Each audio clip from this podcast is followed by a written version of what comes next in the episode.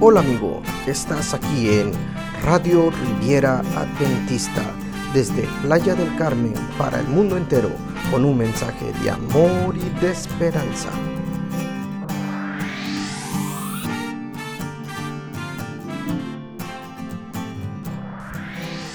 Queridos amigos, hermanos, líderes, gente de club, eh, mi nombre es Carlos, soy el pastor de Bella Unión y quería compartir con ustedes una corta reflexión.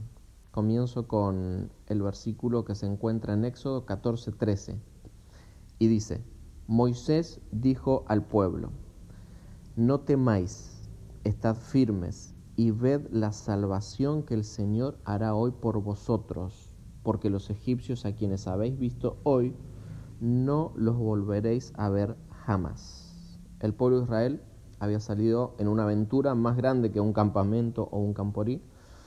Estaban frente al Mar Rojo, un lugar que curiosamente Dios los había llevado, donde aparentemente estaban encerrados entre dos montañas, el mar y los egipcios que venían persiguiéndolos.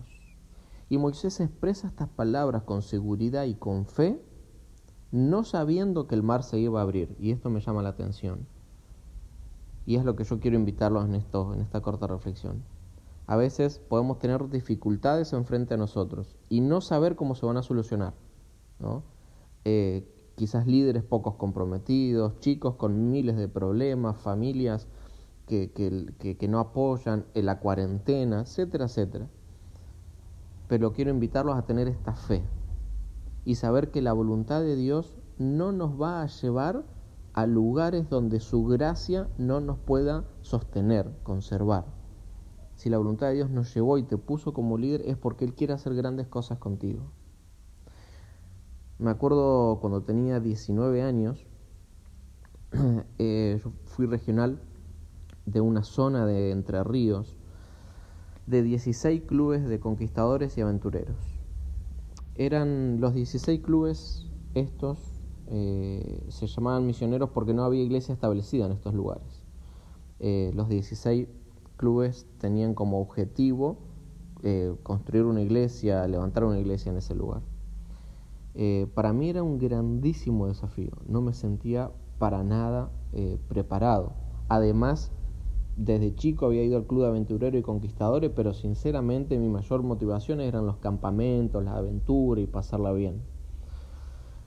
de modo que encaramos el desafío, fui dos años regional de esta zona. Y al terminar los dos años justo eh, coincidía con un camporí de, la Asociación Central Argentina. Ninguno de estos clubes podía ir, no cumplían los requisitos, no tenían dinero, no había líderes locales, era todo atados como con alambre, como decimos. Así que decidimos hacer como un, un camporí paralelo, un post-camporí para todos estos clubes, unos 300, 350 chicos, me acuerdo fue una de las experiencias más que más me ha marcado en mi vida porque por un lado al principio los nervios, la tensión y todo lo que ustedes saben que lleva preparar una actividad grande.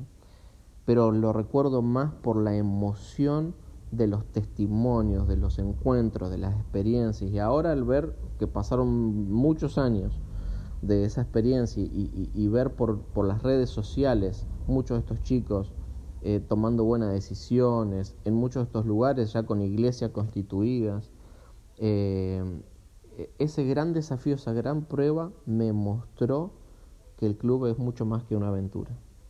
El club es una herramienta misionera poderosa. Que el club me enseñó que el que enseña es el que más aprende, porque el club salvó en gran medida mi espíritu misionero. Eh, muchas veces decimos que los hijos son como, que los chicos del club son como esponjas, que absorben, absorben, absorben, y es verdad. Pero nosotros a veces somos como esponjas también, en el sentido que necesitamos ser estrujados o puestos frente a desafíos grandes para que en ese eh, ser estrujados puedan, eh, Dios pueda sacar cosas nuevas de nosotros.